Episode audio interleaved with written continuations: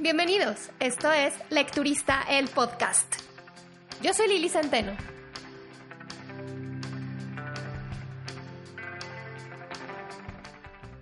Hola, hola, ¿cómo están? Bienvenidos al episodio número 19 de este podcast. El libro del cual les hablaré hoy fue una de mis lecturas de octubre, que la verdad es que por un momento sentía que batallaba mucho con, con este libro, eh, subía, bajaba, pensaba que no cumpliría mis expectativas y me gustó, no me gustó, quédense conmigo.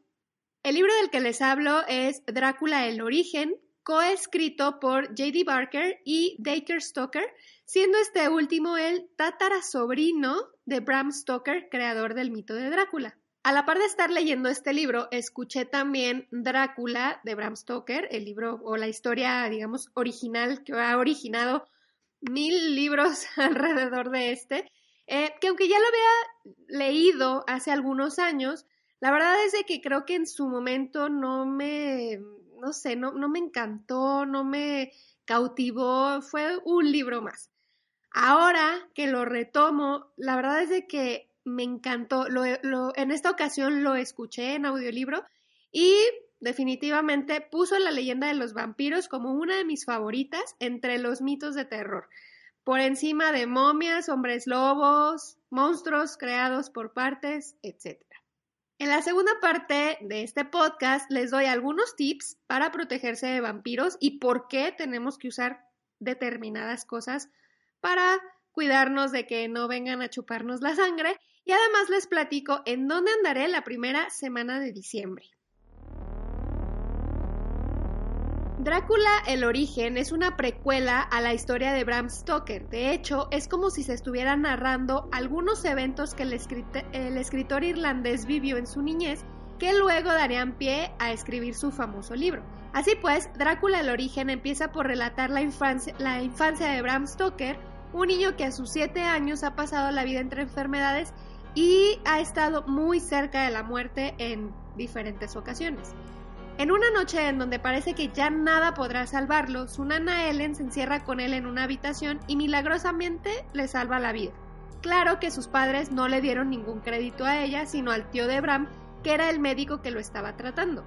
Después de eso, Bram y su hermana mayor, Matilda, empiezan a observar con más detenimiento a Nana Ellen. Eh, se dan cuenta de que es bastante extraña, que tiene comportamientos igual de raros, así que con esta curiosidad de niños empiezan a investigar y como dice el dicho, la curiosidad mató al gato y entre una serie de sucesos sin explicación, la nana Ellen desaparece de sus vidas, pero no para siempre.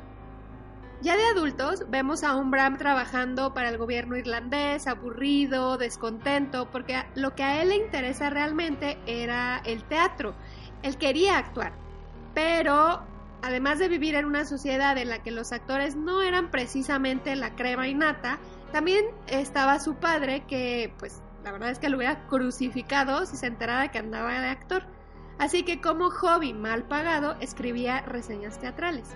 Matilda, por otro lado, estudió arte en París y cuando regresa a Dublín retoma esta estrecha relación que tenía con su hermano menor.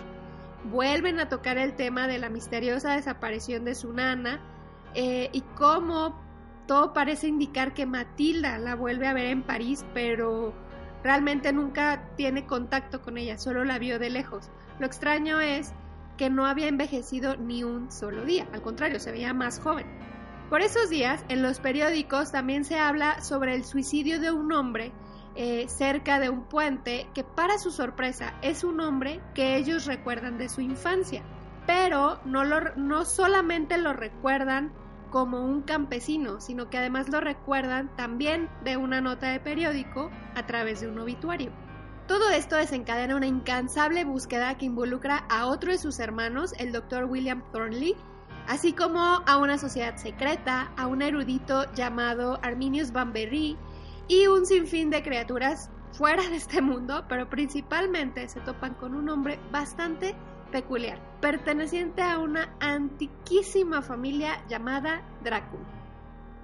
Dacre Stoker ya había coescrito otro libro llamado Drácula el no muerto, Por eso, poco a poco es que su nombre se empezó a hacer famoso entre los, entre los fanáticos de su tataratío y empezó a recopilar información, lo invitaban a ver documentos eh, de coleccionistas, ediciones que no salieron en Inglaterra y por lo tanto contenían una versión bastante diferente de lo que nosotros o lo que digamos universalmente se conoce de Drácula. Así es como le viene la idea de escribir esta precuela. En esta investigación encontró que la edición más famosa de Drácula es en realidad una versión cortada de lo que Bram Stoker entregó la primera vez. Vamos a pensar, y esto lo digo así como que a grandes rasgos, no estoy dando un número exacto, así que no se sulfuren. Vamos a pensar que el original tenía 700 páginas. Los editores le quitaron las primeras 101 páginas porque decían que si la editaban tal como estaba, provocaría caos y miedo en la sociedad debido a que en esa época Jack el, Jack el Destripador seguía sin ser capturado. Y porque el libro estaba escrito en lugares reales, en los mismos tiempos que corrían. Otro de los cambios que le hicieron a la historia es que la editaron mucho más, novel, mucho más eh, novelada, que se sintiera realmente como una historia de ficción. La razón de por qué modificaron esta versión a, una vez, a una versión o una edición mucho más amable es porque Bram Stoker no estaba entregando una novela, estaba entregando una advertencia o un manual de cómo detectar vampiros, cómo cazarlos, eh, una especie de cronología de eventos reales, porque sí, él sí creía en la existencia de estos seres. Lo que nos da a entender esta precuela, Drácula el origen, es que además de todo lo que supuestamente vivió de niño y de adulto joven eh, para escribir Drácula, Bram Stoker recibió una serie de documentos e información de alguien más que confirmaban lo que él em, había vivido o lo que él ya había investigado. Si quieren saber qué contenían las primeras 101 páginas del manuscrito original del, escritor irlandés, su esposa Florence Stoker, al morir, eh, su esposo, publicó un libro llamado El invitado de Drácula, que honestamente me muero de ganas por conseguir. Para leer este libro de Drácula el origen, la precuela o el más moderno, no es necesario haber leído el libro original. Lo pueden entender, lo pueden disfrutar, pueden literal tomarlo como precuela y luego echarse Drácula de Bram Stoker. Sin embargo, yo sí les recomiendo hacerlo antes. No se van a spoilear nada y al contrario, encontrarán muchísimas similitudes entre personajes. Digamos que si este de Drácula el origen fuera una historia real, podríamos ver un poco de Matilda, la hermana de Bram, en el personaje de Mina Harker, de, ya el libro, digamos, em, de ficción. Un poco de Thornley Stoker en el Dr. Seward, un poco de Emily en Lucy Wensterra y por supuesto un poco de Arminius Banbury en Abraham Van Helsing además de muchos otros elementos utilizados en, las en ambas historias que son repetitivos, pero no en el repetitivo aburrido, sino en el... ¡Ah! Esto también está en la otra novela, así me la pasé toda la historia. Ahora, para los que no han leído Drácula de Bram Stoker, a través de diarios y cartas se nos cuenta cómo un joven abogado inglés visita a un extraño personaje conocido como el conde Drácula en su remoto castillo de Transilvania para ayudarlo con unos trámites en la compra de un castillo en Inglaterra. Hasta ahí, todo normal. Bueno, casi. Mientras permanece en el castillo, Jonathan Harker observa los extraños comportamientos de su cliente. Por ejemplo, que no come nunca, nunca lo ve de día, no hay espejos en la casa, su apariencia es peculiar y cambiante. Conforme pasan los días y más se acerca la fecha de su partida, Jonathan sabe que es posible que no salga con vida de ahí. A la par, vamos conociendo la historia de la prometida de Jonathan, Mina, y su amistad con Lucy Wenstenra, una dulce joven enamorada de Arthur Holmwood, quien, bueno, Lucy recibe otras tres, otras dos propuestas de matrimonio, y aunque los tiene que rechazar, estos hombres le juran su amistad y su protección hasta la muerte. Lo malo es que ellos no sabían que efectivamente iban a tener que demostrárselo. Después de haberme peleado con mis irreales expectativas con el libro de Drácula el origen, o sea, la precuela, la verdad es que, digo, no sé qué esperaba, quizás sí me costó un poco em, engancharme en un inicio, terminé por relajarme y al final lo disfruté muchísimo. Hubo mucha información que Taker Stoker proporciona en sus agradecimientos que realmente me sorprendieron y que evidentemente no se los voy a contar para que ustedes cuando lo lean se sorprendan igual que yo. Le di cuatro estrellas en Goodreads.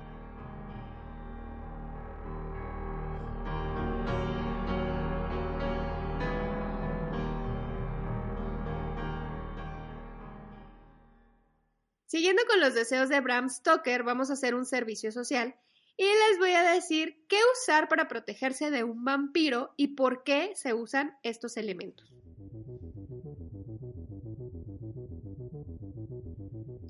Primero, la palabra vampiro no la inventó Bram Stoker en su libro. Es un término que comenzó a usarse en Europa del siglo XVIII. Vampiro viene del inglés y el francés vampire, aunque en francés no sé cómo se pronuncie, que a su vez proviene del vampir de las lenguas eslavas, que a su vez deriva del polaco y otras versiones turcas y persas. En algunos países esta palabra significa ser volador, en otras beber o chupar, pero todas hacen referencia a un murciélago. Según el diccionario Oxford, la primera vez que apareció esta palabra en inglés fue en 1734 en un diario titulado Travels of the Three English Gentlemen y no en Drácula, porque Drácula es un siglo después, se publicó en 1897. Pero si ya creen que los anda rondando un vampiro o simplemente quieren eh, prevenir, uno de los elementos de protección recurrente es el ajo. Se cree que repele a los vampiros porque el ajo se ha usado como antibiótico natural desde siglos y siglos.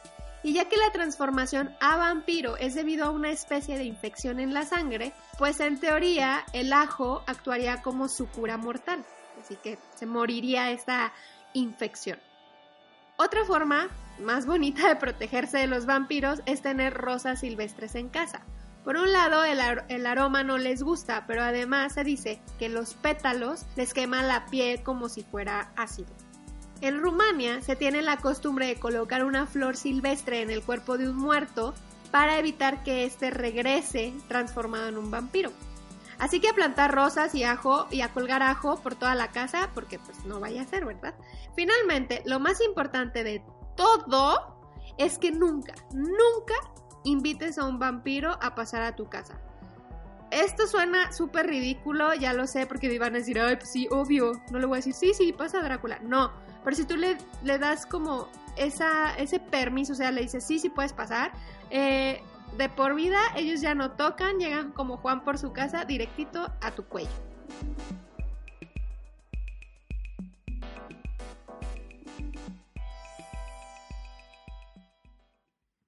Bram Stoker construyó todo este mito de los vampiros, hizo listas detalladas de las características que habría de tener, por ejemplo, que no se reflejaran en los espejos, que no tuvieran sombra, que dormían en ataúdes y muchas cosas más.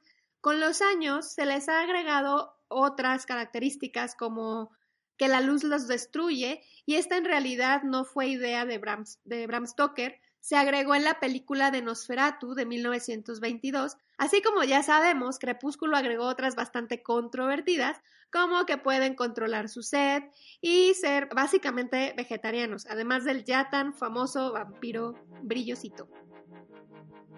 Drácula el origen tuvo dos detalles en particular que a mí honestamente no me terminaron de convencer, que se unen un poco a estas características medio ridículas o Em, inverosímiles dentro del mito, eh, que creo que le, le quitan un poco de apego a la historia original. Obviamente, no se preocupen, no se los diré. Em, si de plano quieren saber, pues mándenme un mensajito por Instagram y lo platicamos. A lo mejor ustedes tienen una justificación mucho más creíble. A mí, lo que ahí me dice en el libro no me gustó, no me terminó de convencer.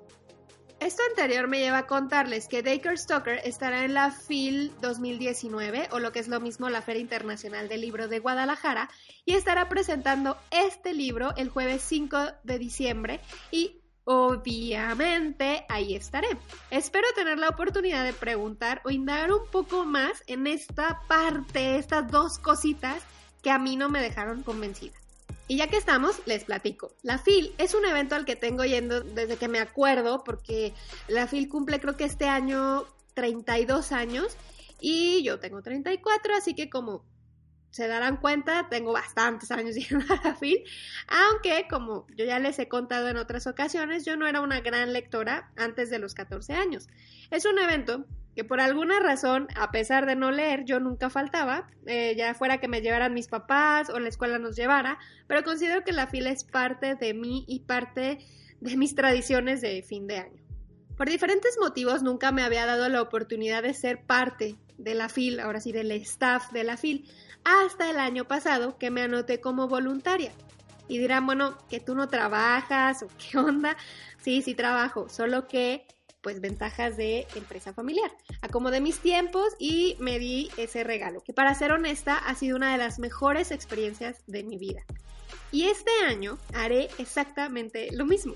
Estaré en el mismo stand con la misma editorial eh, si se dan una vuelta por ahí, estaré en el stand JJ44 en el área internacional con editorial La Cifra únicamente por las mañanas para aprovechar obviamente las tardes en firmas, presentaciones, conferencias y vivir la FIL como se debe vivir. Además de Dacre Stoker, entre los autores que vienen y que ya están anotados en mi agenda están Mario Vargas Llosa, Stephen Chopsky, em, eh, no sé si se pronuncia así, pero es, lo más cercano que se me ocurrió. También viene Marcos Susak, Diane Setterfield, Ángeles Mastreta, Guillermo Barba, muchos, muchos más, que para ser honesta, no sé si vaya a alcanzarlos a todos, pero haré todo lo posible por ah, vivir sus presentaciones o sus firmas. Así que quizá la próxima semana desaparezca un poco eh, de Instagram o al contrario lo sature con mil publicaciones al día. Hasta el momento sé que habrá episodio número 20 del podcast. Nada más no sé si lo publique más temprano, más tarde, pero yo les voy avisando. Ustedes se van enterando de todo, ya saben, por Instagram. Ya voy, ya me voy, no sin antes recordarles suscribirse al podcast, compartirlo y darle like. Visiten el blog lecturista.mx porque ahí hay muchos más datos sobre este libro Drácula el origen. Recuerden seguirme además de Instagram, Facebook y Goodreads como arroba lecturista y pendientes porque después de la fil puede ser que haya algunos libros sorpresa para sortear. Inviten a sus amigos también a seguirme, conocidos o si de plano les caigo muy mal, a sus enemigos. Nos escuchamos la próxima semana. Bye.